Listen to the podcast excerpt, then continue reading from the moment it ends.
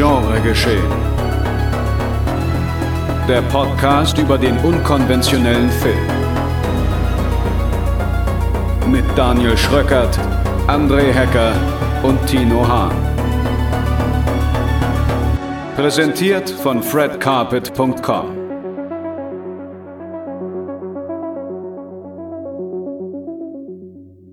Es ist wieder diese Zeit des Jahres, in der wir uns im Urlaub befinden und gleichzeitig unsere Pflicht erfüllen, indem wir euch nämlich von neuen Filmen berichten.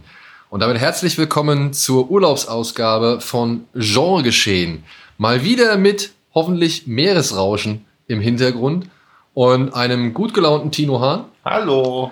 Und meiner Wenigkeit, Daniel Schröckert, hier in Folge Nummer, ich weiß es gar nicht. 76 würde ich sagen. 76 sind wir, ja. Ich habe ein bisschen den Überblick verloren. Es war in letzter Zeit ein bisschen turbulent. Dafür entschuldigen wir uns nochmal an dieser Stelle und beziehungsweise entschuldigen uns auch für die nächsten etwas turbulenteren Ausgaben.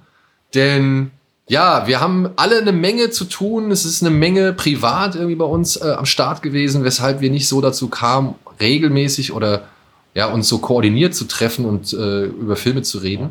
Deswegen, äh, ja, bitte seht's uns ein wenig nach, genau wie die Qualität dieses Podcasts. Wir sitzen hier, wie gesagt, fast auf der Terrasse von Tinos Suite äh, in diesem Sinne. Und ähm, ja, versuchen mal ein bisschen Revue passieren zu lassen, was wir jetzt in den ersten Tagen des Sitges Filmfestivals, dem 55. gesehen haben. Exakt. Und wenn Daniel meint, die nächsten turbulenten Folgen, meint er natürlich auch nur den Veröffentlichungszeitplan, denn turbulent inhaltlich wird er gar nicht, sondern weiter eintönig monotone Brei aus subjektiven Wahrnehmungen. Ja gut, das äh, sei an dieser Stelle als selbstverständlich. ja auch. Ja. ja, äh, nur zur Information. Wir, wir sind, wie gesagt, jetzt gerade in Spanien, in Sitges, besuchen das Festival. Gleich kommt noch ein netter Kollege namens Uke Bosse vorbei. Der wird wahrscheinlich dann klingeln. Das kriegt ihr vielleicht nicht mit. Vielleicht kriegt ihr es aber auch mit, wenn André das hier reinschneidet. Ja. Und äh, wird auch noch mal ein paar Eindrücke wiedergeben von, den, von dem Film, den er bislang gesehen hat. Mhm. Ja, Und hat wir- es eingesehen. Er hat es eingesehen, genau. Und wir versuchen jetzt einfach mal ein bisschen von den Filmen zu berichten, die wir bislang gesehen haben. Und vielleicht ist da ja was für euch dabei. Vielleicht interessiert es ja, oder vielleicht interessieren euch ja schon die Titel, die wir jetzt hier innerhalb von drei oder vier Tagen gucken konnten. Ne? Drei eher. Drei, ne? Also ja, so dreieinhalb, wenn Ja. man einen so halb mitnimmt. Ja. Ähm, und womit wollen wir anfangen? Ich würde sagen, wir beginnen mit dem Koreaner, den wir zusammen Ja. gesehen haben, oder? Ja. Der heißt A Man of Reason. Und ja, hat eine etwas verwirrende Handlung, muss ich mal dazu sagen. Ich versuche sie mal wieder irgendwie zusammenzukriegen. Es geht hier um einen Mann, einen Gangster namens Su Yuk, Mhm. der auf eigene Faust einen großen Gangsterboss umgebracht hat. Mhm. Also er hat seinen, seinen Vergnügungsbetrieb gestürmt, also irgendwie seines, seines Striplokal oder sonst irgendwas, hat da sämtliche Leute irgendwie fertig gemacht und dann eben halt auch den Oberboss umgebracht. Das hätte er nicht machen sollen. Und dafür kommt er dann auch zehn Jahre lang ins Gefängnis. Und man versteht weder, wie er ins Gefängnis gekommen ist, noch warum er so wenig ins bekommen hat als Strafe, weil er hat ja wie viele Leute da umgebracht? 15? Ja, also es war schon eine Menge, die er da am Also es war Anfang. eine Menge. Und warum sich dann so merkwürdig an ihm gerecht wird, beziehungsweise gar nicht gerecht wird. Also ich habe das ganze Setup des Films nicht begriffen. Ja, also er kommt dann irgendwann nach zehn Jahren aus dem Knast, begibt sich natürlich zuerst zu seinen Gangsterfreunden, die jetzt, sage ich mal, eine neue Firma gegründet haben namens Kaiser. Und der Chairman, also der Chef von Kaiser, ist ihm auf der einen Seite irgendwie dankbar, aber ist auch auf der anderen Seite irgendwie nicht ganz so erfreut darüber, dass Seohuk damals diesen Alleingang gemacht hat. Ja, aber eigentlich hätte es ja wie eine Art Gangkrieg oder so um die Nachfolge geben müssen. Und man hat auch nie, hat man während des Films jemals verstanden, warum er ihn überhaupt getötet hat, außer dass er das Ende nicht durchschaut. Also das sagt er ganz am Anfang, als er den Oberboss umbringt, er sieht nicht, wo das alles enden soll. Aber das ist ja auch gar nicht seine Aufgabe. Also er war ja nicht mal Stellvertreter oder so, er war ja schon eher so mittleres Management in der Gang. Also ich habe seinen ganzen Impuls für die Tat nicht verstanden. Ja, ähm, es ist nur so, dass sein bester Kumpel, der ebenfalls den gleichen Status wie er hatte zu dem Zeitpunkt, als er den Oberboss äh, umgebracht hat, dass der jetzt halt der Chef von Kaiser ist. Also die waren damals, glaube ich, auf dem gleichen Level. Und Sue Hook hat halt den Alleingang unternommen, weil er eben nicht, ja, weil er, glaube ich, erkannt hat, so habe ich es verstanden, Mhm. dass er keine Perspektive hat in dem Leben, was er da führt. Also zumindest äh, glaube ich, dass er erkannt hat, dass er selbst niemals der Oberboss dieser, dieses Clans oder dieser, dieser Gangsterorganisation wird und dass das Leben wahrscheinlich für ihn auch nur entweder mit dem Tod endet oder halt ja auf ewig verdammt in diesem System, dass er wahrscheinlich schon längst nicht mehr irgendwie so Ja, ja, aber, aber die, aber was für ein Ausweg das sein soll, den Oberboss umzubringen. Also das ist ja auch das Grundproblem von Mafia, Mafia beziehungsweise Mafia-Organisation, dass immer jemand nachrücken wird. Also du kannst ja das quasi gleich, du hackst einen Kopf ab, drei Köpfe wachsen nach. Also was sein Endgame war, dass er quasi erkennt, okay, ich kann ja nie die Nummer eins werden, also bringe ich die, also und ich bin auch nicht die Nummer zwei, sondern eher so die Nummer sieben, deswegen bringe ich die Nummer eins um. Ich weiß gar nicht, was er sich erwartet hat, was passiert. Naja, aber auf der anderen Seite, was passiert, wenn er die Nummer eins wird? Also ich denke mal, selbst wenn er sich gedacht hat, ich werde Nummer eins irgendwann Ja. mal, indem ich jetzt vielleicht diesen Gangster hier umbringe, ähm, kann das auch nur damit enden, dass ich selbst entweder umgebracht Klar. werde Ja, ja. oder halt an irgendwas anderem, sag ich Weil- mal, äh, an Verbrecheraktivität sterben Weil werde. das, wenn, das, wenn die Nummer zwei die Nummer eins umbringt, fair enough, weil das ist dann halt so ein, also einfach Krieg um die Krone. Aber wenn die Nummer sieben die Nummer eins umbringt, müssen ja die anderen Nachrückenden ihn umbringen, weil was, wie illoyal war er denn eigentlich dann? Also Ja. ich, das habe ich überhaupt nicht verstanden, wie dieser, was sein Game da überhaupt war. Ja, Hab aber das ist jetzt auch eigentlich eher dann so der, der, der Grundhandlungsbogen, weil der Film erzählt dann ja eigentlich eine andere Geschichte, Ja, also- nämlich was halt passiert, nachdem er aus dem Knast kommt. Ja, das ist ja auch nur so mein Grund, oder das wird sich ja gleich noch entfalten, mein Grundkritikpunkt an dem Film, dass ich halt finde, dass die Hauptfigur keine einzige richtige Handlung begeht. Das ist einfach eine Aneinanderreihung von Fehlentscheidungen, von Missinterpretationen, ohne dass das in den also der Film hat schon lustige Stellen, aber es wird halt nie in so einen Satirerahmen oder so eingebunden. Ich finde schon, dass er so dargestellt wird als jemand, der seinem eigenen Code folgt, aber dieser Code ist halt völlig daneben und führt ihn immer nur von einer Situation in eine andere. Also schlimmere Situation. Und ja, also deswegen, ich war von der Hauptfigur völlig überfordert, was deren Anliegen war, den ganzen Film über. Ja gut, ähm, sein primäres Anliegen dann ist aber halt eigentlich seine Tochter, die er halt zehn Jahre lang nicht gesehen hat, beziehungsweise die er eigentlich nie richtig kennengelernt Ja. hat, die jetzt in Sicherheit zu bringen, beziehungsweise er möchte halt, nachdem er aus dem Knast kommt, ein normales Leben führen. Und das, diesen Vorschlag oder diesen, diesen Wunsch äh, unterbreitet er eben seinen ehemaligen Gangsterkollegen, was der Chairman irgendwie noch halbwegs versteht, beziehungsweise noch in irgendwelche, in irgendeiner Art und Weise, sage ich mal, also zumindest erstmal toleriert und geschehen lässt. Weil Er gibt- auch so ein Ehrenmann-Typ Genau. ist. Also das wirkt schon so, als ob er das, das das Mindeste wäre, was er ihm quasi so als Geschenk oder als Gegenleistung geben kann. Und er gibt ihm sogar noch Geld, was aber dann Suyuk ablehnt und beziehungsweise einfach nicht annimmt.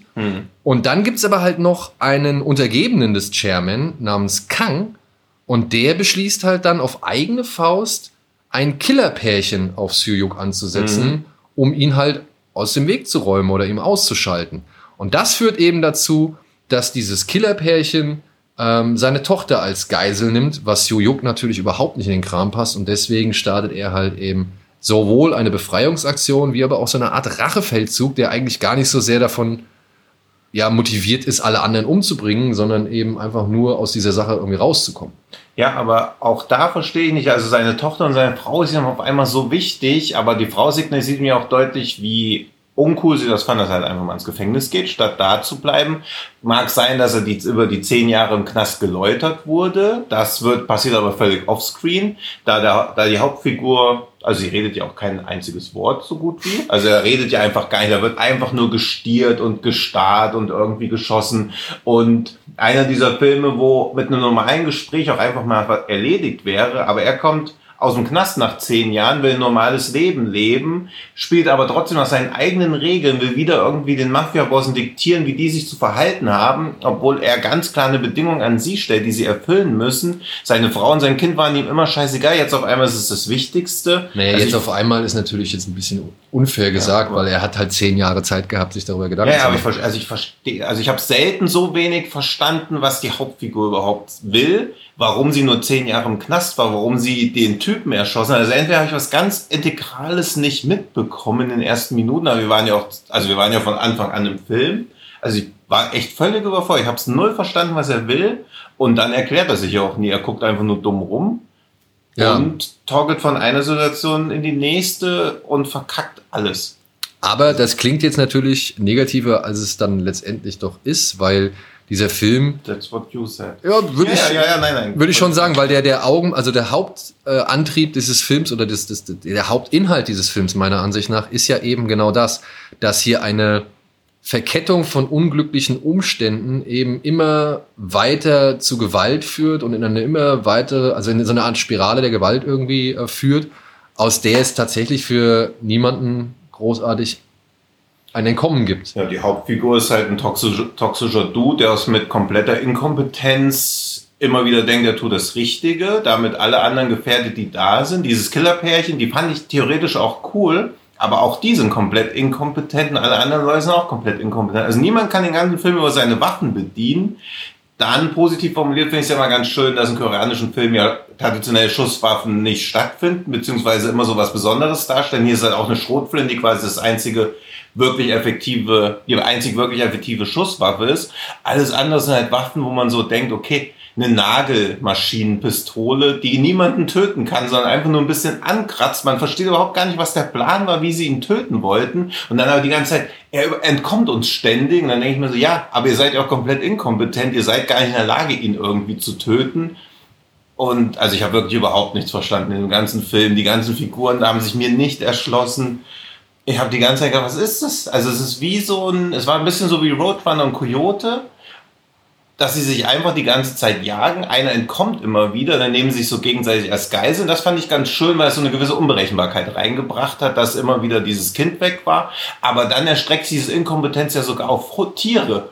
Also selbst der Wachhund ist nicht in der Lage, ein fünfjähriges Kind, ein zehnjähriges, sie ist ja zehn, natürlich, äh, ein zehnjähriges Kind zu fangen. Selbst das ist nicht möglich. Das ist ein Hund, wo man auch noch sieht, wie er ab, abgerichtet wird zu so einem blutrünstigen äh, Killerhund, dass selbst der nicht mal dazu in der Lage ist. Und natürlich haben auch alle einen Weakspot für Kinder. Sie sind halt psychopathische Killer, aber wenn da so ein süßes Kind kommt, dann sind auch alle irgendwie nicht in der Lage, da mal durchzugreifen. Also ich fand das völlig strange. Es hat mir Spaß gemacht, den anzugucken, weil er ein paar coole Stellen hat. Die Actionsequenzen waren ganz gut. Der Humor hat gut funktioniert.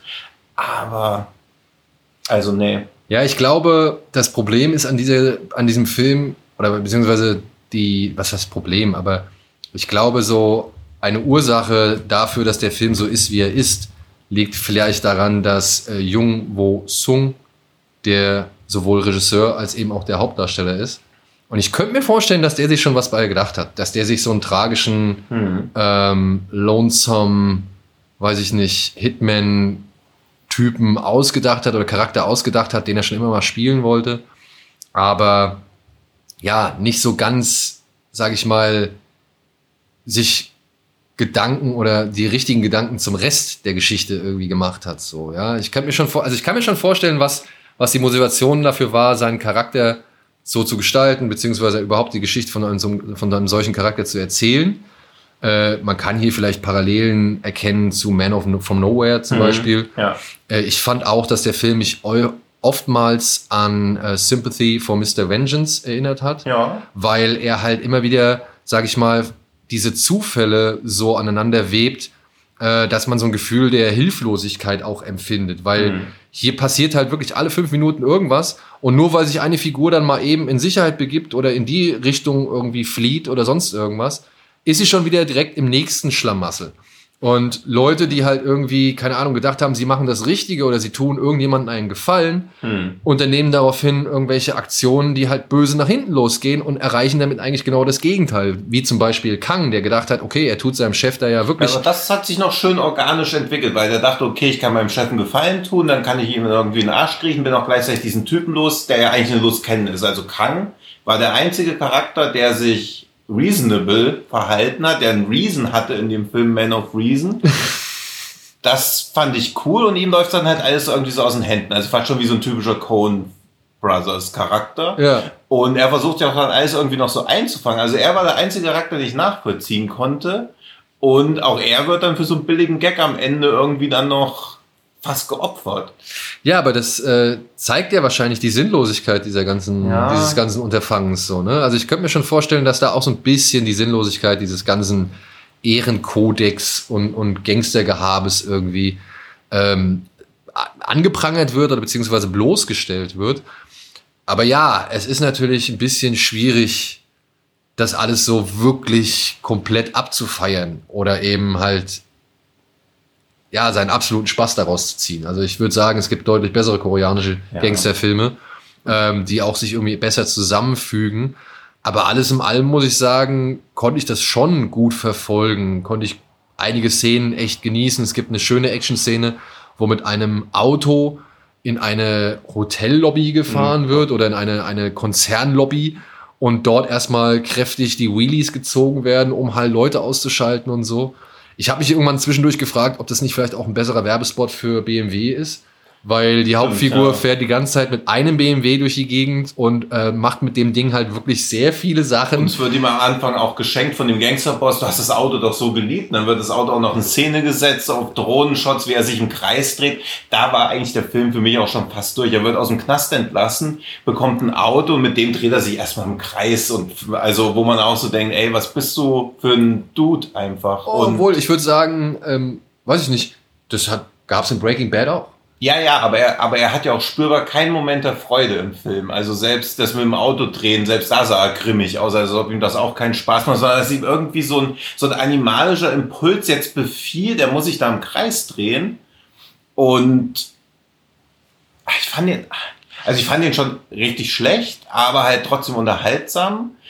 Weil eben, weil ab einer bestimmten, ab einem bestimmten Moment sich einfach alles nur noch so entfaltet, alles entspinnt. Unglaubliche Zufälle passieren dann irgendwann auch nochmal. Das ist dann eigentlich auch, auch alles scheißegal, weil der Gag, der sich daraus entspinnt, wenigstens gut war. Dann kommt noch irgendein Killer, der Masseuse heißt und dann Der aber gar nicht richtig eingesetzt wird. Ja. Also ich meine jetzt mal ehrlich, das habe ich mich halt auch gefragt. Wieso Ja. bringst du einen Typ, also einen wirklich einen Schläger, einen Kämpfer, eine, ein, eine, ein Vollstrecker des Ja. Gangsterbosses, Ja. der Masseuse genannt wird, ja, man erfährt auch, warum er so genannt wird, ja, Ja. aber ähm, er wird dann halt nicht wirklich zum Einsatz gebracht, ja. Also ich dachte halt wenigstens mit ihm gibt's halt einen richtig schönen Showdown oder einen richtig guten Kampf, aber den gab es nicht. Sondern der Typ taucht halt einfach irgendwann nicht mehr auf. Stattdessen kommt ein anderer Hitman zum Einsatz, der auch nur am Anfang eher so eine Art ja, Zuschauer war, der irgendwie dabei war und eigentlich nie wirklich groß eingegriffen hat.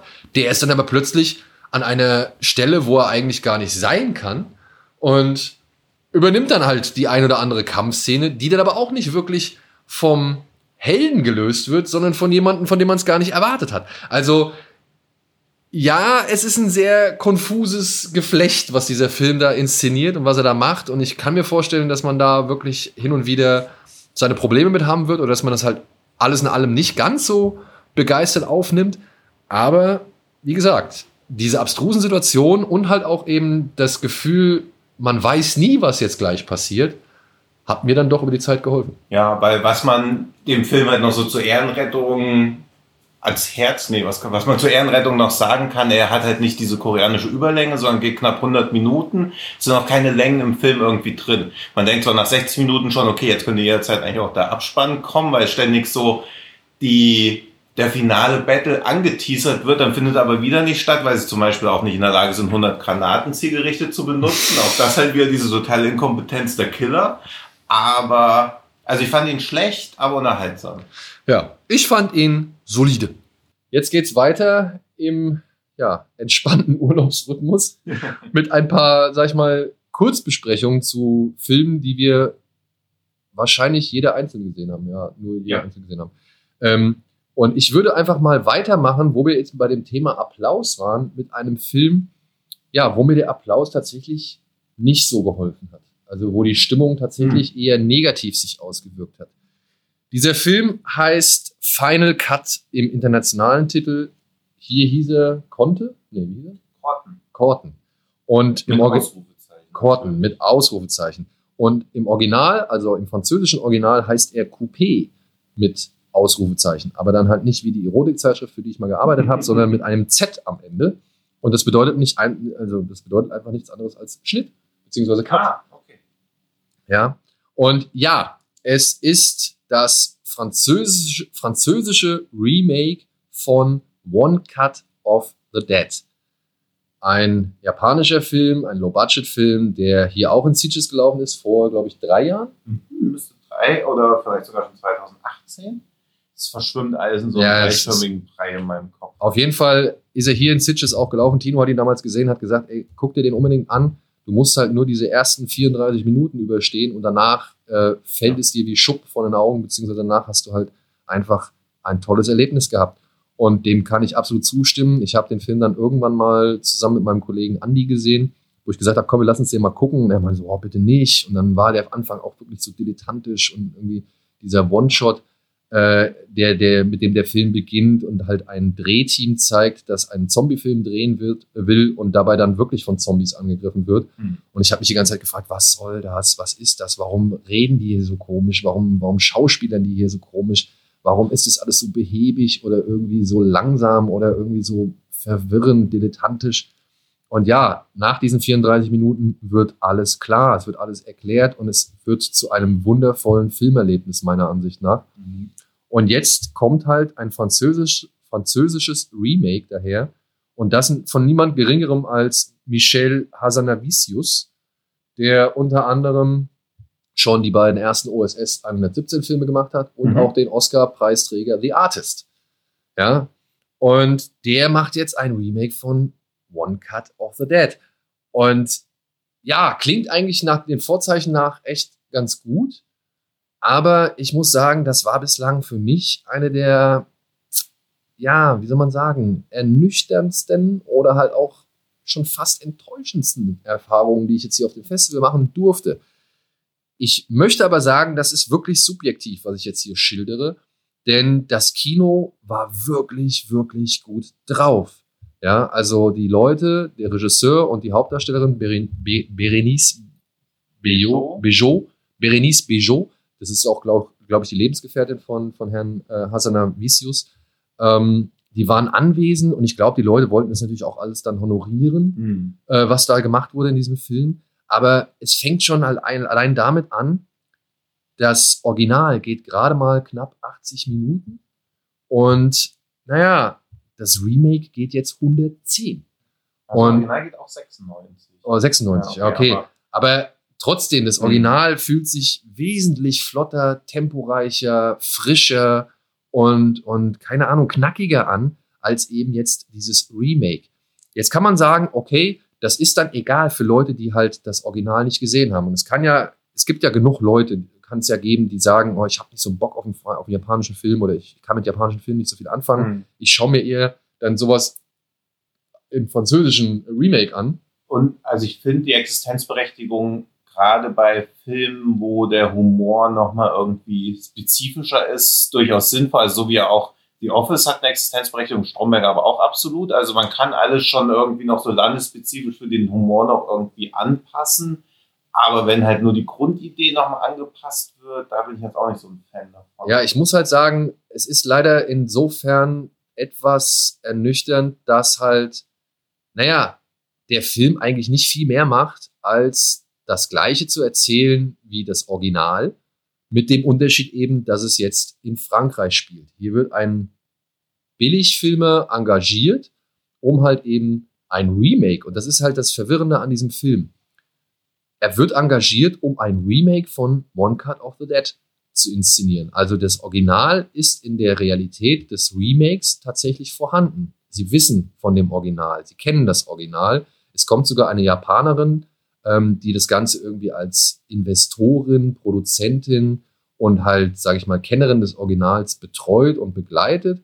Und jetzt soll halt eine französische Livestream-Version davon inszeniert werden. Und sie ist da als Supervisorin mit vor Ort und versucht halt ähm, die Leute dann, also versucht halt, also, also beziehungsweise überwacht das Ganze.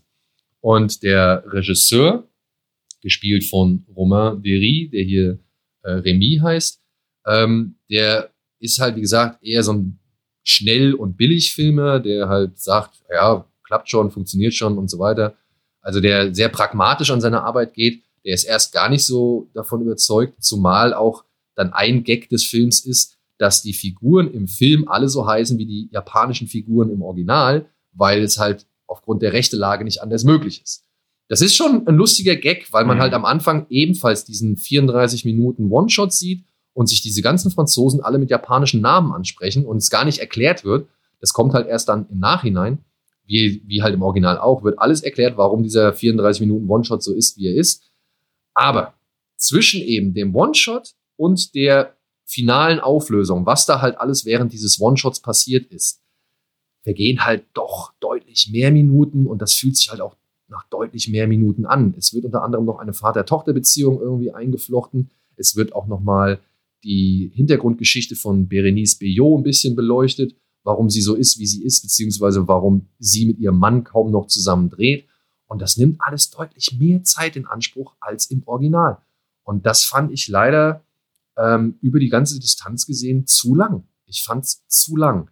Und jetzt auch nochmal, ich möchte nochmal klarstellen, dass das hier alles eine subjektive Empfindung ist. Die Leute im Kino waren wirklich gut drauf. Da sind ein paar schöne Gags dabei, die funktionieren auch hier im Remake und die Leute hatten wirklich Spaß. Aber für mich haben sich dann, dann doch zu viele, sage ich mal, Kleinigkeiten summiert, die mir den Spaß genommen haben. Unter anderem wurden ziemlich viele rassistische Gags gebracht, die dann auch als rassistische Gags entlarvt werden. Das finde ich, kann man ein, zweimal machen. Mhm. Aber eben wenn es in einer Häufigkeit auftritt, ähm, die dann mich denken lässt, das ist aber dann letztendlich doch einfach rassistisch. Und egal, ob du es jetzt benennst oder nicht, das fand ich dann, oder habe ich dann als störend empfunden. So, das war jetzt halt nicht unbedingt ähm, so mein, mein Humor, beziehungsweise war mir dieser Humor oder dieser, dieses, diese Gag-Facette wurde mir dann halt etwas zu ausgereizt mhm. ja, und ausgeschlachtet. Und Hinzu kommt dann aber eine Szene, die mich wirklich geärgert hat, denn es gibt innerhalb des One-Shots gibt's einen Dialog, der sich sehr merkwürdig anfühlt. Und man fragt sich die ganze Zeit, was machen die denn da? Warum reden die denn einfach irgendwie so einen komischen Kram, der keinen Sinn ergibt und was weiß ich. Und das gibt's im Original und das gibt's in diesem Remake. Und die Japanerin sitzt dann aber halt während der Dreh, des Drehs dann da und fragt sich, was ist das für eine Szene?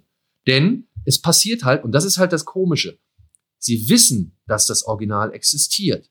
Und ich bin nicht so ganz schlau daraus geworden, ob sie einfach das Original in dem Sinne verstanden haben, dass es nur dieser One-Shot ist, über mhm. den da die ganze Zeit geredet wird und dass der rekreiert werden soll, oder ob sie sich über diesen gesamten Film äh, ob, also ob sie sich über das gesamte Original im Klaren sind. Auf jeden Fall sitzt die Japanerin irgendwann dann da und wundert sich, warum eine Szene genauso ist wie im Original. Und das habe ich nicht verstanden.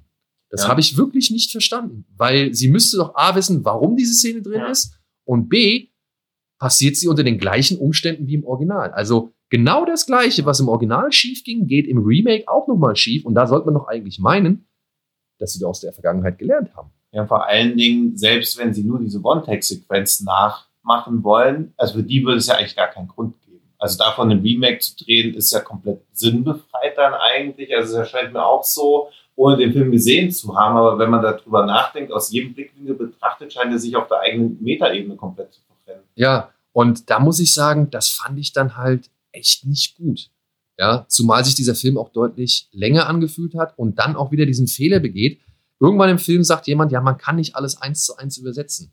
Und, oder beziehungsweise man, wenn man ein Remake macht, dann kann man nicht alles einfach eins zu eins machen. Und das finde ich ist eine sehr starre Regel, die nicht immer der Wahrheit entspricht, beziehungsweise man hat auch in der Vergangenheit Beispiele gehabt, die äh, das Gegenteil bewiesen mhm. haben. Ja. Und ich sag nur Dawn of the Dead zum Beispiel. Ja, also Ja. da wurden kleine Facetten geändert, aber der Großteil blieb einfach gleich. Ja, und So. auch sowas wie The Ring oder so. Es geht schon, wenn Es- man kann. Genau, es geht schon, wenn man kann. Und ähm, nochmal, die Leute waren wirklich gut drauf. Sie haben applaudiert, sie haben gelacht, sie haben gefeiert. Ich muss aber sagen, ich weiß nicht, vielleicht gibt es die ein oder andere Zuhörerin oder den einen oder anderen Zuhörer, denen geht es ähnlich. Man sitzt manchmal im Kino und dann ist da irgendwie in seinem, im näheren Umkreis ist dann halt jemand, Hm. der feiert wirklich alles gnadenlos ab. Wirklich. Jeden dummen Gag, jede, jeder noch so harmlose Kill oder was weiß ich. Also jede Szene wird halt mit Applaus und Lachen und sonst irgendwas bedacht.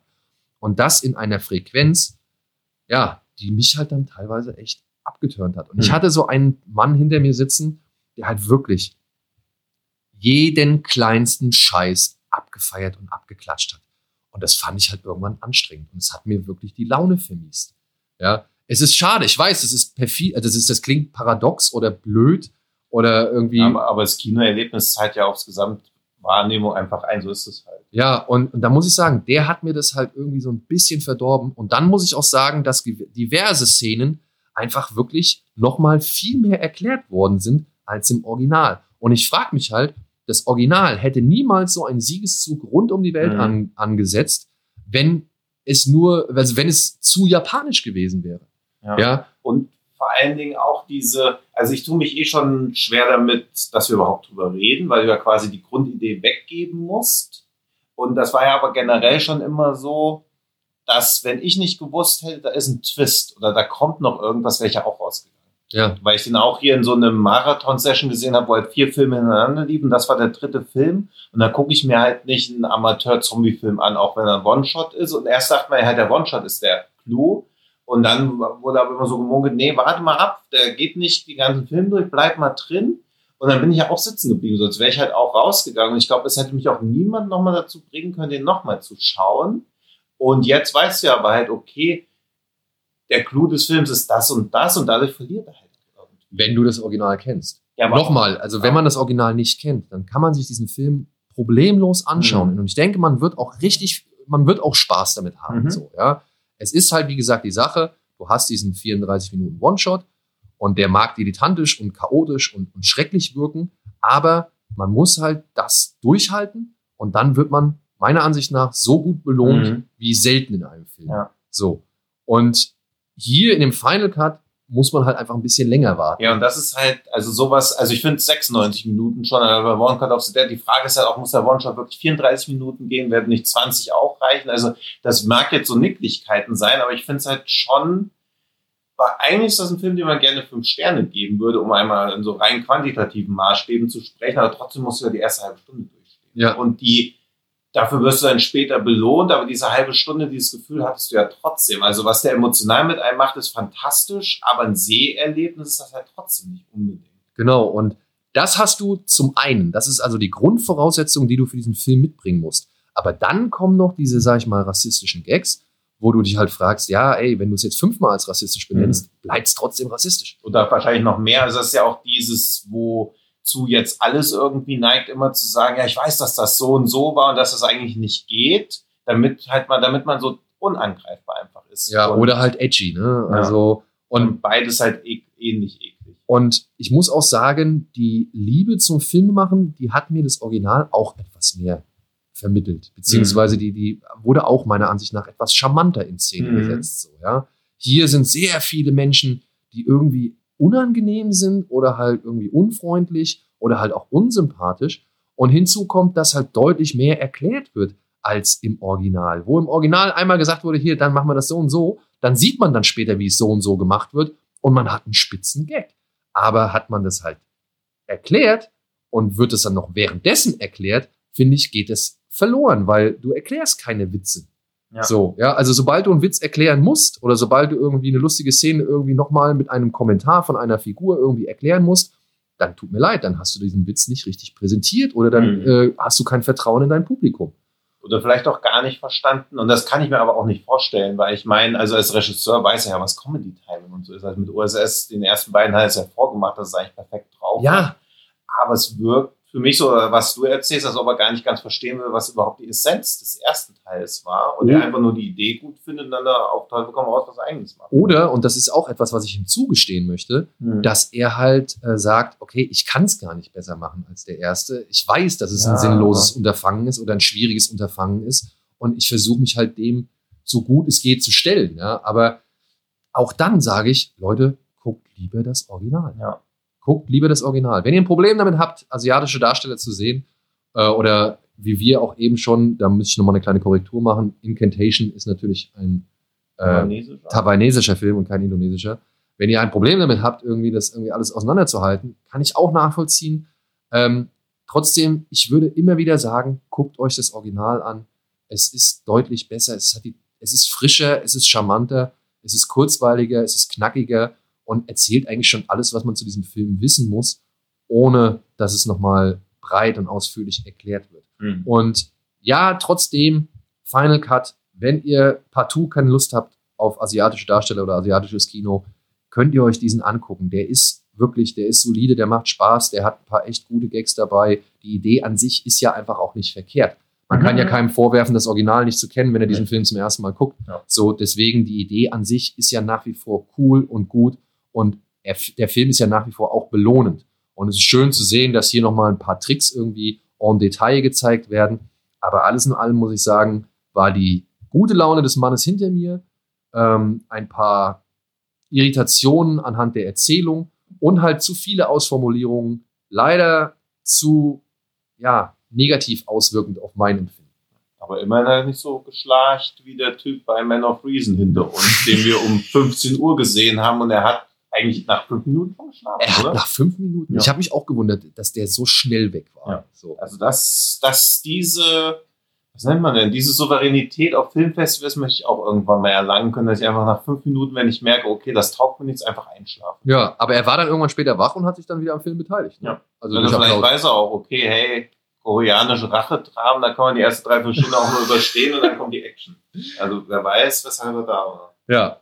Und äh, dann noch kurz ein Film, den ich noch gesehen habe. Das war ein Film namens Unicorn Wars. Den habe ich gestern gesehen. Ein Zeichentrickfilm äh, von dem Mann, der auch einen Film gemacht hat, den ich schon seit Jahren sehen möchte, aber bisher immer noch nicht sehen konnte. Der Mann heißt Alberto Vasquez und der hat einen Film schon inszeniert, der heißt Bird Boy. Und ich warte seit Jahren drauf, dass ich diesen Film endlich mal zu Gesicht bekomme.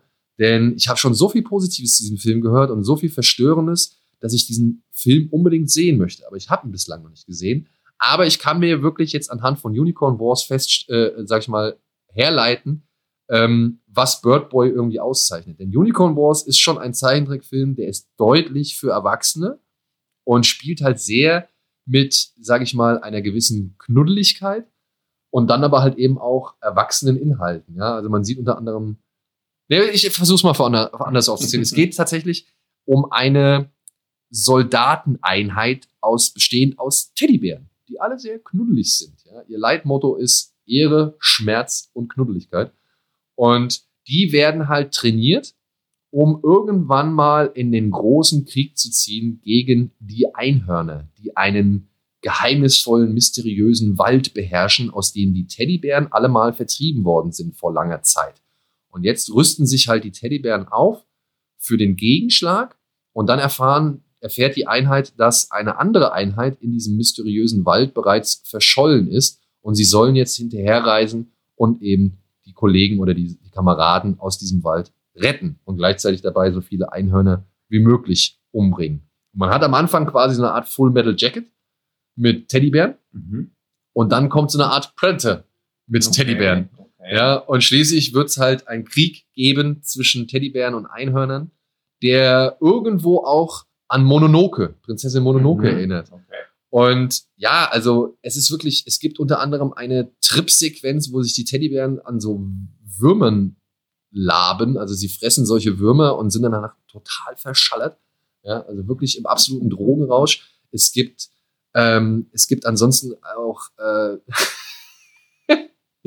so kleine Teddybären-Penisse und sowas äh, öfter mal zu sehen. So. Also man hat hier wirklich alle möglichen Klischees, die man aus diversen Filmen kennt, die hier alle vereint werden in einem Zeichentrickfilm, der ja so süß wie gleichzeitig grausam ist, ja. Mhm. Und ähm, der dann aber auch am Ende auf einer Note endet, einer, einer pessimistischen und irgendwie auch, sage ich mal, ich will jetzt nicht unbedingt weise sagen, aber an, auf einer nachvollziehbar weisen Art. Ja? Also mhm. das, was dieser Film letztendlich dann ergibt und wora, worin das Ganze gipfelt, das fand ich schon echt clever. Das fand ich schon echt clever, denn es spielt dann ja eigentlich auch, oder es zahlt dann halt eher auf den, ja, auf, auf den Zustand Mensch ein. Mhm. Ja, der, sage ich mal, ähm, geleitet wird von, vom Fantastischen, vom Religiösen, von Zuneigung und eben aber auch von Schmerz und eben Ablehnung und eben Anerkennung und verweigerter Anerkennung. Mhm. Und da sind sehr viele Elemente mit drin, die fand ich wirklich alle sehr schön da eingearbeitet. Ich habe jetzt aber auch inzwischen schon gelesen, dass dieser Film bereits als Kurzfilm existiert und der Langfilm so gesehen seine eigentlich schöne Aussage mit diversen Rückblenden streckt, äh, die von zwei Teddybärenbrüdern handelt, die oder handeln, die ähm, ja so ein bisschen deren deren Gefüge oder deren Beziehung nochmal beleuchten sollen und halt vor allem erklären sollen, warum Bluey so ein streitbarer oder widersprüchlicher Charakter ist, wie er halt eben ist. Mhm. Und ähm, ich muss sagen, das hat mich nicht gestört. Der Film geht auch so roundabout 90 Minuten. Ja, man kann vielleicht hier und da die eine oder andere Szene weglassen, aber alles in allem bin ich froh, den gesehen zu haben, weil mhm. ich wüsste nicht, wann ich den das nächste Mal sehen könnte. Also ich bezweifle, dass der Film auf irgendeinem Weg zu uns nach Deutschland oder ähm, gelangt. Und dementsprechend bin ich froh, den hier erlebt zu haben. Ja? Also ich mhm. musste sehr oft lachen. Ich war wirklich teilweise echt abgestoßen und wirklich auch, äh, sag ich mal, wirklich überrascht, wie hart oder wie, wie ja, fies und erwachsen und versaut dieser Film dann auch manchmal ist. Mhm. So. Mhm. Also da war alles drin und falls ihr die Gelegenheit habt, zieht ihn euch rein. Und falls ihr schon Bird, äh, Bird Boy gesehen habt, äh, ich bin dankbar für jeden Hinweis, wo man sich diesen Film anschauen kann.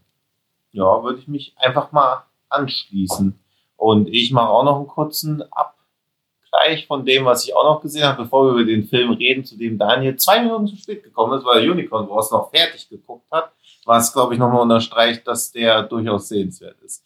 Ich habe mir hier nämlich vor Ort die Dokumentation King on Screen angeguckt, wo es über Stephen King geht und die Filme, die er zu Screen gebracht hat. Mhm. Wohl würde man gar nicht denken bei dem Titel. Und ich habe, also ich bin ins Kino reingegangen, dann wird dir dein, dein Badge abgescannt, sodass du eigentlich weißt, du bist im richtigen Film. Dann habe ich mich da hingesetzt und habe fünf Minuten lang gedacht, okay, ich bin im falschen Film, wortwörtlich, denn diese Dokumentation oder die Filme von Stephen King hat einfach eine Rahmenhandlung wo eine Frau in, mit einem Auto in den Ort reinfährt. Und dann habe ich irgendwann begriffen, okay, ich bin im Film. Dann habe ich so gedacht, okay, vielleicht ist gar keine Dokumentation, vielleicht bin ich in irgendein so komisches, experimentelles Theaterstück reingeraten, weil sie kommen dann zu einem Laden, wo es Needful Things gibt. Dann ist hier eine Anspielung, dann läuft ein, äh, ein Bernardiner vorbei, wo dann so jemand sagt, komm, Cucho. Und dann dachte ich so, oh nein, jetzt wird das hier so ein Abgekulte von Stephen King. Und ich bin auch großer Stephen King-Fan. Gleichzeitig dachte ich aber auch, okay, eine Doku muss jetzt nicht so eine Rahmenhandlung haben, wo gleich nochmal betont wird, wie geil Stephen King ist. Und das war auch alles liebevoll gemacht und schlecht geschauspielert gleichzeitig. Also war schon sehr cringy, was da so die ersten zehn Minuten passiert. Und von einer Sekunde zur anderen wird es auf einmal zu einer Doku. Dann die übliche Talking Heads Doku und da war dann auch relativ schon schnell klar, es gibt keine schlechten Stephen King Filme. Stephen King Filme sind alle mega gut ausnahmslos. Es gibt auch keine Frauen, die im Stephen King-Universum irgendeine Rolle spielen, denn die ganze Doku schafft es nicht ein einziges Mal eine Frau vor die Kamera zu holen. Es sind ausschließlich Männer, die über Stephen King sich unterhalten und das mag auch ein bisschen daran liegen, dass natürlich auch viele Männer Regie geführt haben bei Stephen King-Filmen, aber dass man es schafft, über Friede für Kuscheltiere zu sprechen oder zum Beispiel Meryl Lambert vor die Kamera zu holen, die ja immerhin Regie geführt hat, das finde ich schon ein bisschen arm und eine verpasste Chance. Oder wenn das vielleicht zu schwierig war, ich weiß noch, ich habe damals auf der Genrenale einen Kurzfilm gesehen, mhm. weil Stephen King ja immer wieder diese One-Dollar-Babys One ja. Irgendwie mhm. raushaut. Das heißt, er, er, verkauft die Rechte an seinen Kurzgeschichten für einen Dollar. Mhm. Und ich weiß, damals gab es diesen einen Film über einen Zug, wo alle Leute an so einer Bahnstation ja. sind. Und der wurde von einer Frau inszeniert. Ja, ja, also, also man findet da mit Sicherheit was. Dass man keine Frauen findet bei einem Regisseur, von dem eigentlich alles schon, nahezu alles verfilmt wurde. Das hat einfach nur Faulheit bei der Recherche. Im Abspann stand dann auch, dass es Maine Film Office mitproduziert hat und Stephen King wohnt in Maine. Also es war keine wirkliche Dokumentation, sondern eine sehr launige Aneinanderreihung von Anekdoten, die ein paar von denen kannte ich zum Beispiel auch noch nicht. Also dass zum Beispiel Bruce Willis bei Frank Darabont angerufen hat und gesagt, hey hier, ich weiß genau, wer bei dir bei Green Mile die Hauptrolle spielen soll. Das war alles ganz cute. Vieles davon kannte man auch schon. Und es ging größtenteils schon darum, welchen Einfluss Stephen King auf Filmemacher hatte. Mike Flanagan erzählt ganz lange, dass er quasi mit Stephen King aufgewachsen ist. Dann sind natürlich auch so die Vielfilmer dabei, die halt diese ganze Solengo-Liars und so gedreht haben. Und ja, also die. Zum Thema, es gibt keine schlechten Stephen King-Filme. Ne? Also, mein Lango-Liars ist ja auch noch ein mittelmäßiger Film. Der Regisseur von Cell darf sehr viel reden, wo man so denkt, puh, okay einerseits schön, dass sie nicht urteilen über die Qualität der einzelnen Werke. Andererseits muss ich aber auch schon sagen, dass zwischen Meisterwerken und absolutem Trash alles vorhanden ist. Eben weil jeder, jeder was dran machen durfte. Der einzige Film, der relativ ausgewogen besprochen wird, ist Shining, wo in der Stephen King-Doku wenig erstaunlich auch der Tenor vorherrscht, dass es kein guter Film ist. Wo, was ich aber auch nachvollziehen kann aus diesem Blickwinkel heraus. Das war eigentlich ganz schön und der Rest halt einfach, ja, Leute erzählen, wie Stephen King sie beeinflusst hat und dann geht dann nach so ungefähr 100 Minuten auch diese Rahmenhandlung weiter, wo man dann denkt, okay, wenn man wirklich denkt, dass man diese Rahmenhandlung um einen Film von über eine Doku von Stephen King drumherum klatschen muss, hat man Stephen King vielleicht auch gar nicht verstanden. Also ich war ein bisschen ratlos mit dieser Rahmenhandlung, die unglaublich trashig war und auch in keiner Weise irgendwie ansatzweise so den Spirit oder so diese Grundthemen von Stephen King aufgegriffen hat. Denn das hat die Doku auch immer nochmal versucht, diese Grundthemen wie Verlust der Jugend oder so anhand von Stand By Me deutlich zu machen. Dann wurde viel mit Shawshank Redemption natürlich gearbeitet. Green Mile kam häufig vor. Aber die Doku hat halt genauso viel Zeit darauf verwendet, zu zeigen, dass Stephen King am Set war von Green Mile, als er Geburtstag hat und sie haben einen Kuchen gebacken und dann hat er die Kerzen ausgepustet, wie wirklich dann noch Insights rauszukramen, die man vielleicht noch nicht kannte. Aber es gab kein einziges Wort der Kritik, weder an den schlechten Filmen noch daran, dass viele von den Filmen, nenne ich streitbar sind, aber von der Qualität ja definitiv einfach unterirdisch. Dass dann der Regisseur von Cell direkt auf irgendwas eingeht, wo nur während Frank Darabont gesprochen hat, dann kommt der Regisseur von Manchmal kommen sie wieder, dann kommt der Regisseur von Needful Things, dann kommt der Regisseur von Dolores Claiborne und im Prinzip weißt du, okay, alle haben im Prinzip die richtige Einstellung dazu. Gleichzeitig haben sie aber Werke von komplett unterschiedlicher Qualität gemacht, was ja auch jeder Zuschauer einer Stephen King-Doku gleichermaßen weiß. Da frage ich mich dann, wer die Zielgruppe davon sein soll. Der Streitpunkt um Shining, ne, den kann ich ja verstehen. Ja. Ist es wirklich eine gute Romanadaption mhm. oder ist es einfach nur ein guter Film? Ja, ja. Ähm, das, das ist ein Streitpunkt, über den können wir wirklich lang und breit ja, diskutieren. Und ich verstehe auch, warum King da nicht so ganz erpicht ist irgendwie oder beziehungsweise vielleicht mhm. auch eben gerade deswegen so sauer ist, weil seine Geschichte nicht so originalgetreu mhm. adaptiert wurde und trotzdem ein Riesenerfolg ist und immer noch ja. als eine der besten angesehen wird oder ziemlich hoch angesehen wird. Mhm. Aber jetzt mal ehrlich, ähm, The Dark Tower ist für mich ein riesengroßer Schlag ins Gesicht gewesen. Ja, ja, also es werden auch viele Sachen weggelassen. Also zum Beispiel, dass man, also Hudson Atlantis finde ich auch eine der besten Stephen King-Verfilmungen, aber gleichzeitig ist sie ja für nichts repräsentativ. Ja, genau. Also es ist halt leider ein super Film, aber eigentlich musst du den überhaupt nicht erwähnen. Dann fehlt sowas wie Dark Tower fehlt komplett, obwohl du da eigentlich drauf eingehen musst, weil das ja, wenn der mega geworden wäre, hätten wir jetzt schon fünf neue Stephen King-Verfilmungen gehabt. Vor allem, wenn der mega geworden wäre, hätten wir halt äh, weitere Teile zu dem dunklen Also auch das es ja. wird nahezu auch gar nicht erwähnt. Also, ja. dafür, also natürlich auch mal so ab und an, aber dafür, dass quasi ja, also die beiden erfolgreichsten Horrorfilme des letzten Jahrzehnts waren, wird gar nicht erwähnt. In The Tall Grass wird auch nicht erwähnt, aber der Regisseur kommt die ganze Zeit zu Wort. Ja. Ich okay, das ist ja Vincenzo Natali, der hat schon was dazu zu sagen, aber es wird nicht so ganz klar, wer da weshalb irgendwas sagen darf. Natürlich sind auch die Regisseure vom Remake von Friedrich Kuscheltiere am Start. Also es wirkt ein bisschen so, als ob die Leute, die Bock hatten, einfach was sagen dürfen. Oder die halt schneller auf E-Mails geantwortet haben. Ja, ja, komplett. Also auch das Scary Remake wird auch relativ gut besprochen. War das nicht auch von der Frau? Das weiß ich nicht, aber jedenfalls ist keine Frau am Start gewesen.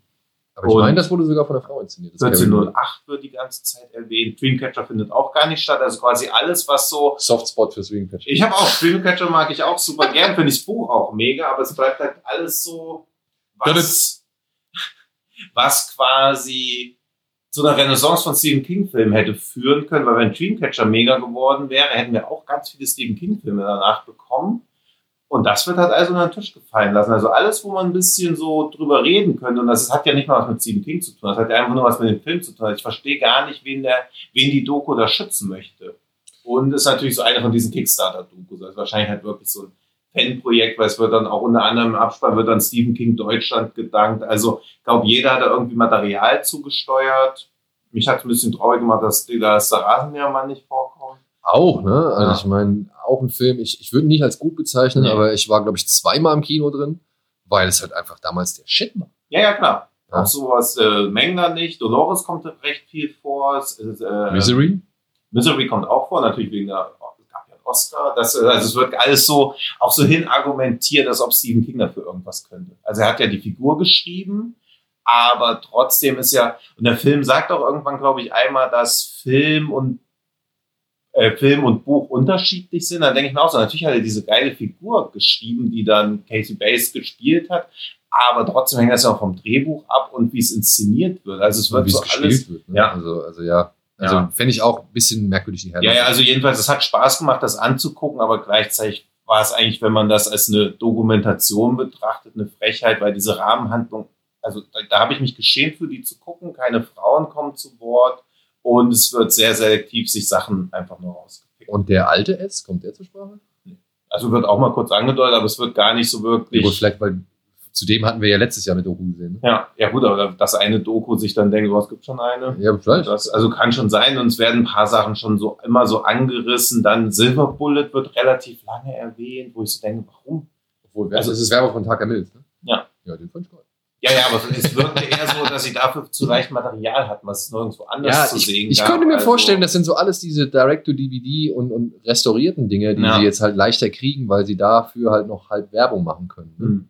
Naja. Deswegen, also es war, also ich bin sowas nicht böse, ich bin nur enttäuscht, dass man es halt wirklich, und es ist auch noch eine Regisseurin gewesen, dass es nicht schafft, eine einzige Frau vor die Kamera zu holen.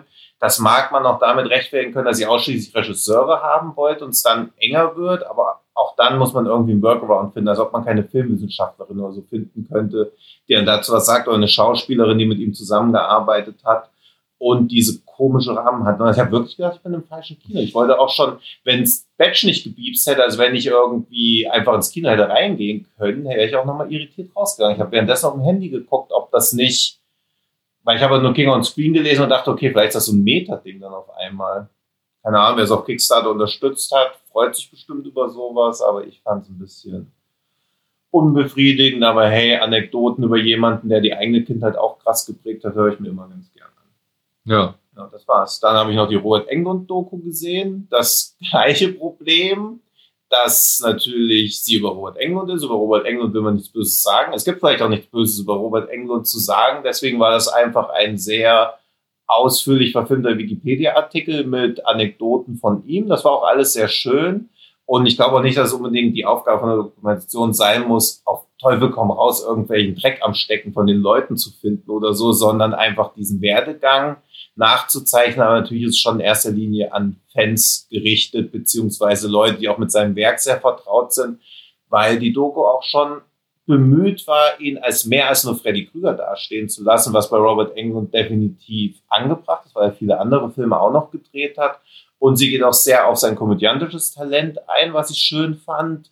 Ob man das jetzt über zwei Stunden braucht, ist so die Frage. Andererseits finde ich schön, dass so eine Doku überhaupt existieren kann über jemanden, der ja nie wirklich den Durchbruch hatte, sondern mit einer einzigen Rolle assoziiert sein wird für den Rest seines Lebens. Ja. In, für 90 Prozent der Zuschauer. Ja, aber es ist, es, ist, es ist halt auch die Rolle seines Lebens. Ne? Ja, also, klar. Also beziehungsweise er ist dadurch halt wirklich bekannt geworden. Ja. Obwohl ich sagen muss, ich fand damals schon hier V, die außerirdischen Besucher mhm. kommen, da habe ich mich sehr gefreut, dass ich ihn da mal sehen konnte ohne Maske. Ja. Und jetzt meine, wirklich, jetzt die Frage anhand, diese Do anhand der diese Doku da irgendwie für mich steht oder fällt wurde auch mal angerissen und da hatten sie auch nur, also eigentlich nur positive Worte für und ich glaube auch, dass man darauf länger hätte eingehen können. Gleichzeitig wird aber auch sehr viel auf seine frühere Theaterkarriere und so ja. eingegangen. Also man merkt da schon, wenn jemand über 100 oder an Dutzenden von Filmen dran teilgehabt hat, kann man immer auf vieles irgendwie eingehen, aber das war schon so eine Doku, wo ich so denke, okay, für Fans ist das richtig geil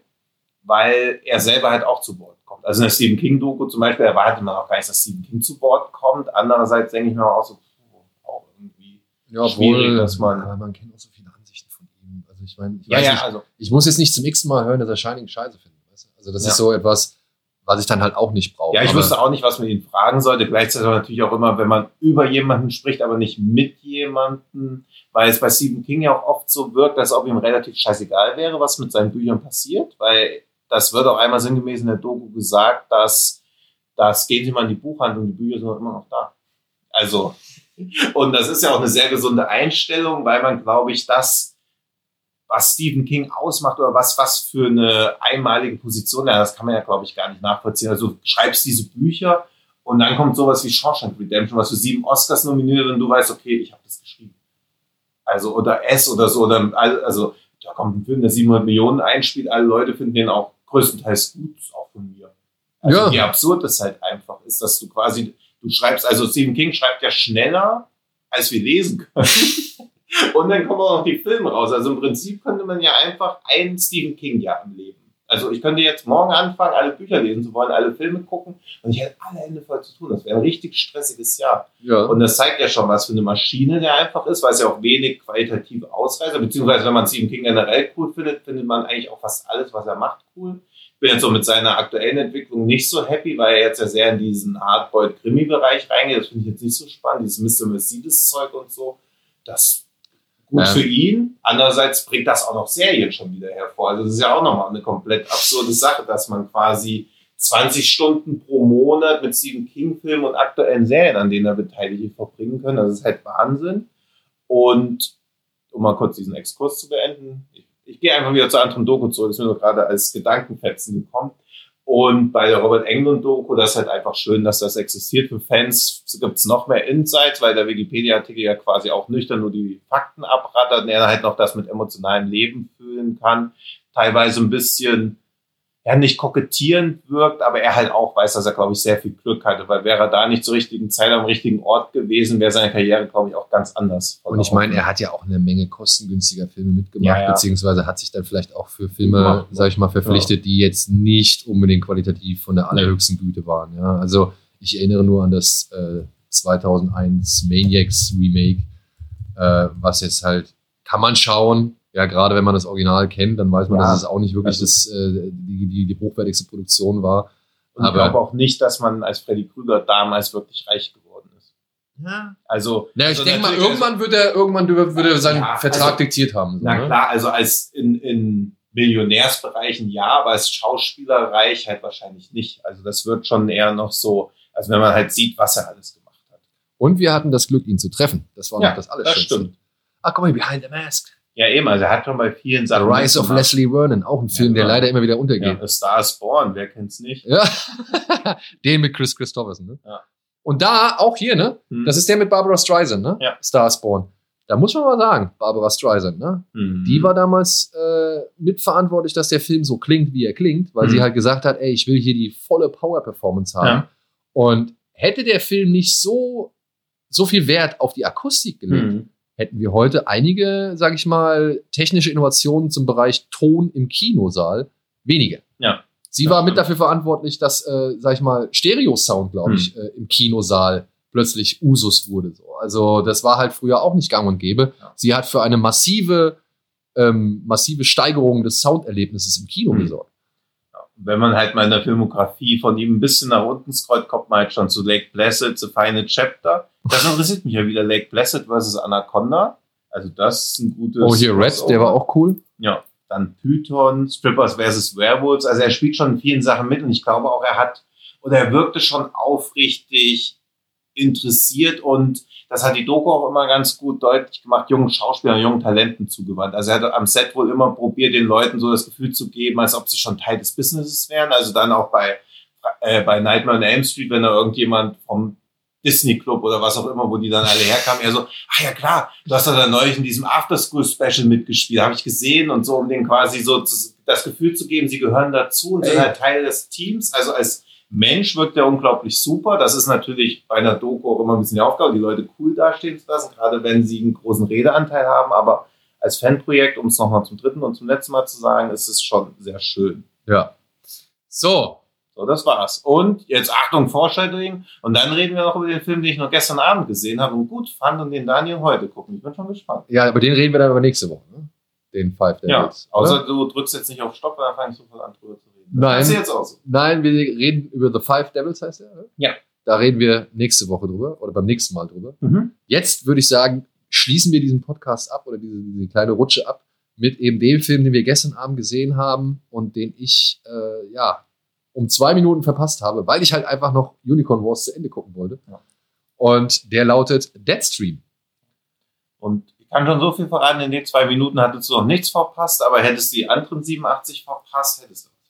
Ja, muss ich auch sagen. Ich war sehr erfreut, dass ich diesen Film, den ich beim Fantasy Filmfest nicht gucken konnte, dass ich den jetzt hier in Sitges nachholen konnte. Und auch hier, ne, direkt vorweg, die Atmosphäre im Kino Mhm. war die Bombe. Ja. Also wirklich, die Leute waren so gut drauf.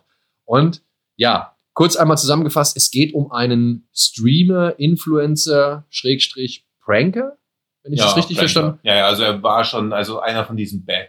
Genau, der halt auch einmal eine Aktion zu viel gerissen hat und jetzt so ein bisschen gecancelt wurde, zumindest von seinen Sponsoren. Und der entschließt sich jetzt als Rettungsmaßnahme seiner Karriere in ein verlassenes Spukhaus zu gehen, um dort einer Legende der, ja, einer Legende nachzuspüren äh, von einer Frau, die sich im Flur dieses Hauses oder im Treppenhaus dieses Hauses erhängt haben soll. Sehr ungewöhnlicher Ort nach wie vor, finde ich. Ja. ja, diese Mildred war wohl ein sehr gezeichneter Charakter, hatte mal eine, wie soll man sagen, eine Beziehung mit einem Verleger, die nicht glücklich geendet ist. Sie war selbst, sage ich mal, sehr in, äh, in der, im, mit Schreiben beschäftigt Mhm. und hat mehrere Poems oder, oder Gedichte geschrieben, so und wollte sie dann halt auch über diesen, über diesen Verleger, glaube ich, veröffentlichen lassen, aber das hat wohl alles nicht so ganz geklappt. Und ja, End vom Lied ist, dass sie sich in dem Treppenhaus da erhängt hat, dieses Hauses, und der Streamer, wie heißt der? Sean? Sean, der möchte jetzt halt einfach nur einen Livestream im Spukhaus veranstalten und dort ja auch diverse, sag ich mal, wie er es selbst nennt, äh, dumme Dinge veranstalten. Mhm. Unter anderem eine Seance oder eine Geisterbeschwörung. Ja, er hat so ein Glücksrad, wo er dann immer dreht, was passieren soll. Und er ist mit sehr viel äh, technischem Equipment ausgestattet, Mhm. das halt, äh, ja, das halt wirklich dieses Found-Footage-Thema Mhm. auf ein neues Level hebt. Ja. Ich würde sogar behaupten, das ist nicht mehr Found-Footage. Also die Frage ist, ist das Found-Footage oder ist das schon was Neues? Das können wir leider nicht sagen.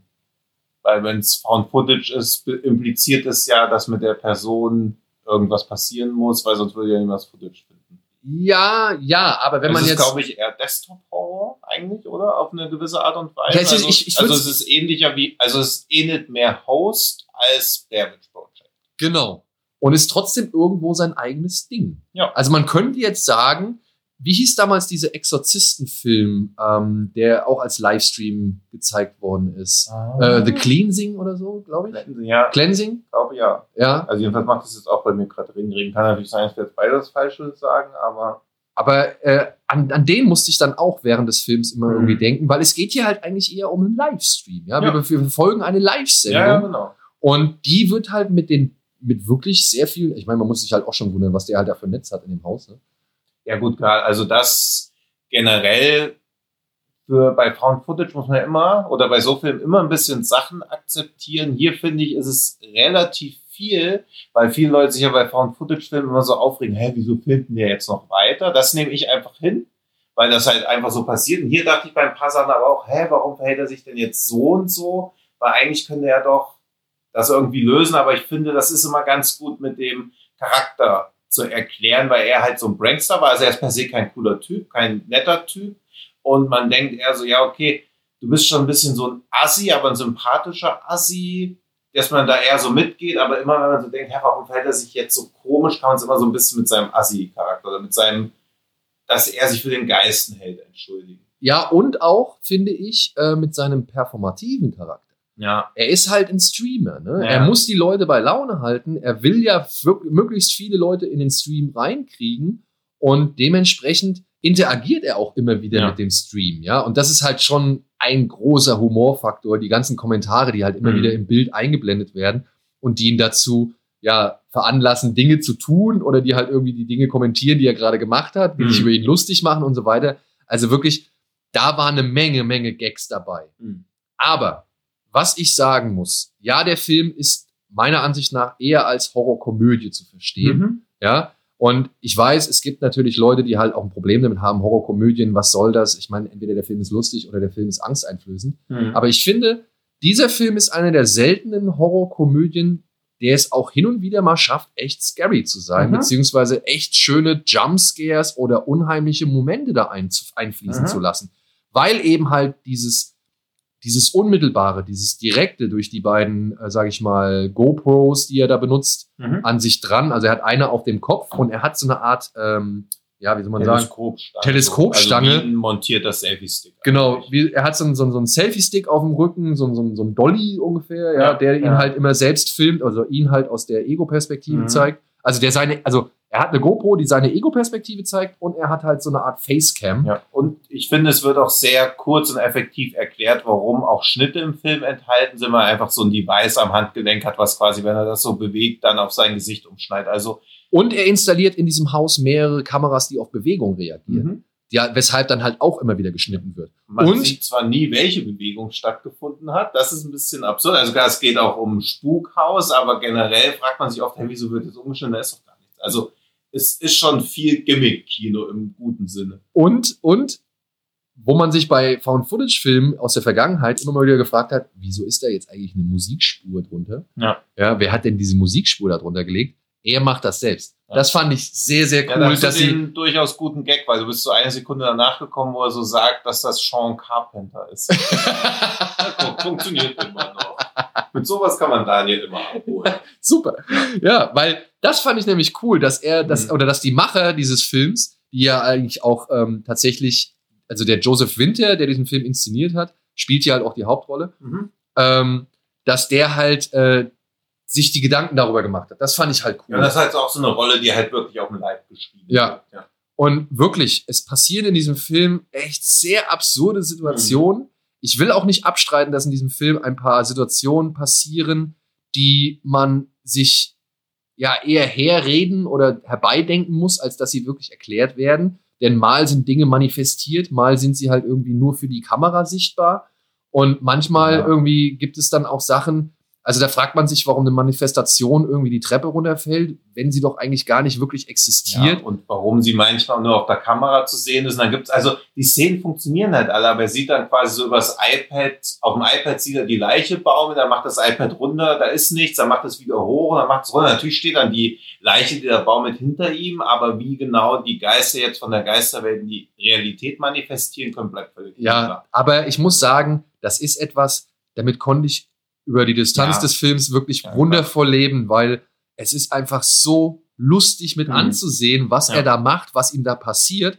Gleichzeitig kommen da aber auch wirklich ein paar echt schöne, wie soll man sagen, handgemachte Effekte zum Einsatz Mhm. oder halt auch ein paar echt gute Jumpscares zum Einsatz oder halt einfach unangenehme Atmosphären zum Mhm. Einsatz, die halt eben durch die richtige Art und Weise der Inszenierung leben. Also ich Mhm. glaube schon, oder Joseph Winter hat eine Menge Horrorfilme gesehen Mhm. und weiß, wie gewisse Sachen einfach effektiver wirken und funktionieren. Und wenn es dann halt nur so ein kurzer Schwenk ist, Mhm. da wird nicht nochmal zurückgeschwenkt, sondern da wird, das wird einfach stehen gelassen. Ja. Und du hast nur einen Bruchteil einer Sekunde, um irgendwas im Hintergrund zu erkennen. Oder eben von irgendwie einem, einem, weiß ich nicht, einer Entität irgendwie ähm, zu, zu, wie soll man, also eine, eine Entität auf dich wirken zu lassen, die aber auch nie so richtig ganz gezeigt wird. Oder Mhm. wenn sie gezeigt wird, dann wirklich gut in Szene, also gut, Ja, ja, gut also dargestellt wird. Also sie sieht das- gut aus ja. einfach. Es waren halt so ein paar Szenen, wo man so denkt, okay, er läuft durch einen Raum und auf einmal sieht man, dass jemand aus der Decke so die Beine sich zurückziehen. Und ich so, noch, natürlich ist das creepy.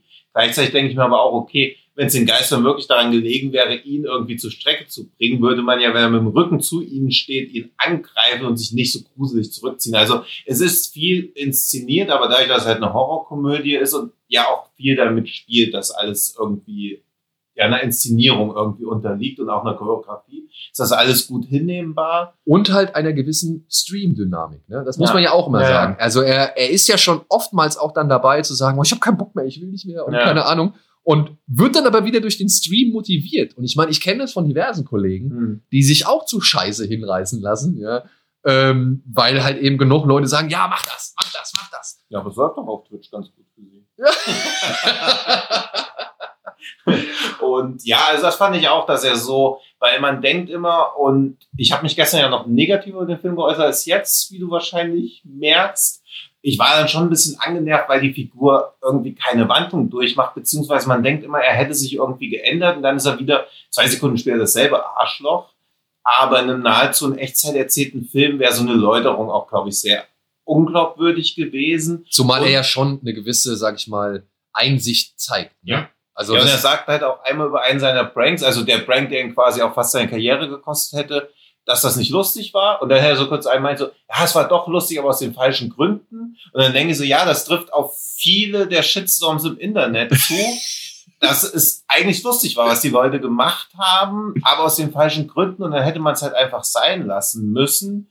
Und gegen Ende wird auch wie seine Art Ehrgeiz geweckt. Also du merkst halt, okay, der wird sich in seinem Leben nicht mehr ändern. Der ist auch per se kein sympathischer Typ. Deswegen gibt's auch nicht dieses Mitfiebern. Was ich aber ganz sympathisch fand, ein bisschen overgeacted, aber auch noch im positiven Bereich ist, dass er halt auch Angst hat. Ja. Also er gibt sich diese Szenen, dass er überall hinläuft und so reingeht, sondern er hat halt auch Angst, teilweise ein bisschen zu viel. Weil es gibt eine Szene, wo er in so ein Kinderzimmer reingeht, wo vorher noch niemand drin war. Dann geht er wieder ins Kinderzimmer rein, da sitzt ein Kind mit dem Gesicht ihm abgewandt auf dem Bett und er nähert sich dem Kind mit so einem Dolch und dann dreht sich das Kind um. Natürlich sieht's creepy aus und dann kriegt er Angst und rennt weg, wo ich mich aber auch frage, ja, okay, was hat er denn erwartet? Also es ist per se creepy, auch wenn es wie ein normaler Mensch ausgesehen hätte. Es ist ein Monster oder ein Geist oder was auch immer. Also das habe ich teilweise nicht ganz verstanden, warum er dann teilweise so viel Angst hat oder warum er nicht vehement äh, Gegenwert zeigt, als er merkt, okay, ich kann hier schon irgendwie was bewirken. Also das ist teilweise so ein bisschen dieses Hin und Her dann im letzten Drittel, wo ich so denke, hey, wenn einer von beiden mal wirklich durchgezogen hätte, wäre es auch irgendwie konsequenter in irgendeine Richtung. aber das würde ich tatsächlich sogar auch noch mal so ein bisschen ähm, mit dem Show-Charakter relativieren, weißt du? ja, Weil er weiß ja, was er den Leuten da bieten muss, beziehungsweise er will den Leuten ja auch irgendwas bieten. ja, aber ne? man denkt man in so einer Situation nicht, okay, ich habe ihm schon genug geboten. Weil, ja, also ja, ich weiß, ich weiß, was du meinst. ja, also im Prinzip ist ja, also wenn bei Kino Plus in Folge 400 auf einmal, weiß ich nicht, äh, Stanley Kubrick reinkommt, der ja tot ist, als Geist sich da manifestiert, denkst du doch dann auch nicht, ja, okay, jetzt muss ich den Leuten noch mehr bieten. also, da denkst du ja auch so, ja, okay, selbst für Folge 400 war das schon geil. Und da sind ja auch eindeutig Geister zu sehen. Und natürlich kann man auch immer argumentieren, das Publikum glaubt eh nichts bei so einem Stream. Und das wäre ja wahrscheinlich auch bis zum Ende ganz geil eigentlich gewesen, wenn sie alle nicht geglaubt hätten oder so dieses Hin und Her gewesen wäre und dann am Ende so rauskommt, ja, okay, die Leute glauben gar nichts mehr, was sie sehen, egal wie überzeugend das einfach aussieht, weil sie immer denken, es ist getrickst. Und das versucht der Film ja auch so ein bisschen zu zeigen. Dann finde ich ganz schön, dass der Film auch versucht, noch kurz wie so, fast wie falsche Fährten zu legen, wo es eigentlich in welche Richtung sich es eigentlich entwickelt. Während eine Idee, die der Film einstreut, schon recht offensichtlich war, was vielleicht auch irgendwie an mangelnder inszenatorischer Fähigkeit in dem Bereich lag, weil alles andere fand ich auch wieder toll, wie die Architektur der Räume ausgenutzt wird, wie versifft es alles aussieht, gleichzeitig aber nicht zu versifft und dass es relativ überschaubar bleibt. Also es gibt gar nicht mal viele Räume, aber wie er zwischen den Räumen hin und her wechselt, super. Genau. Also, Also das, das Setting nutzt er konsequent aus oder nutzen sie konsequent aus. Und man hat auch nie den, das Gefühl, es ent- entgeht einem irgendwie was oder man hat irgendwie einen Überblick verloren so. und es wird Beziehungsweise, nie eintönig. Also Nee. dafür, wie lange auf dieser Treppe rumgeeiert wird, wo man so denkt, ey, das muss doch irgendwie langweilig werden. Das sagt, also ich finde, ach du Scheiße, noch eindrucksvoller, was aus der Begrenztheit des Raumes gemacht wird. Aber bei Deadstream, und das ist, glaube ich, auch, merke ich immer, dass das so ein, dass ich da so ein Fable für habe, wenn Horrorfilme es schaffen, mit sehr beschränkten Räumlichkeiten umzugehen, Ja. ohne dass es irgendwie öde wird. Also Genau. sowas wie, wie ist der Film, wo die aneinander genäht sind? Das ist natürlich der auf Netflix irgendwie rauskam, wo die beiden so aneinander genäht sind an den Bräuchen. ach ja, ich weiß, welchen also du meinst. Ja, ja. sowas nervt dann natürlich derbe, wenn das da nicht hinhaut, aber wenn das so Filme hinkriegen, auch sowas, Buried ist auch kein guter Film, aber allein, dass er es schafft, also kein richtig guter Film, also den würde ich schon jetzt unter Deadstream oder Ach du Scheiße ansiedeln, Ja. aber auch, dass der das schafft oder auch Phone Booth, Ja. also alles jetzt keine Meisterwerke, aber wie geil die das schaffen, aus dieser Begrenztheit des Raumes immer wieder neue Ideen abzumerken. Allein das, deshalb macht mir schon Spaß, mir sowas anzugucken, weil ich so immer denke, hey, kann ich mir nicht vorstellen, Boah, wie das geht. heißt denn der Film, wo die zusammengenäht sind? Der Den hat auch irgendwie so einen. Namen. Also das war auch Tu. Ist er nicht nur Tu oder so? Ja. Ich glaube schon. Und ich meine, und dann muss man halt auch sagen, ne, mit 87 Minuten ist das alles. Ja, ja, also 89, weil du zwei verpasst hast. Also, Das habe ich alles eben schon kongenial eingekalkuliert. Moment, aber hier steht bei Letterbox steht 87. Im Programm steht 89. Okay. Aber gut, der, äh, die Laufzeit, ja, Ja, tu. Tu. Und der ging nur 71 und hat sich für 140 Der hat angefühlt. sich leider echt länger angefühlt, ja. Deadstream. Aber hat hingegen- sich auch eine 1,8. Das ist wieder einer der Filme, wo Schröck wieder überdurchschnittlich. Überdurch André und Schröck finden den wieder überdurchschnittlich mit zwei, Ja. mit zwei von fünf Sternen. Ja, 10% besser als der Durchschnitt, finde ich. ja gut. Ja. Ja. Ja, ja, ja, ja. Aber ich meine, die Idee ist ja auch fies. ja, das stimmt. Die Idee ist ja fies. Ja.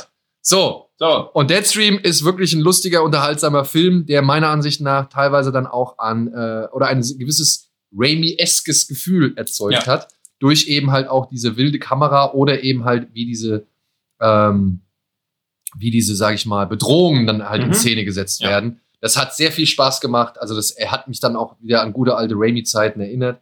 Und dementsprechend von mir gibt es eine klare Empfehlung für Ja. Deadstream. Von mir auch eine eingeschränkte. Ich fand den Humor teilweise halt zu aufgesetzt. Also die Gags funktionieren alle schon, aber du merkst halt, okay, das sind halt Gags, die in einem Drehbuch gerade standen, weil eine Person in der Situation sich anders verhalten würde, Streamer oder nicht.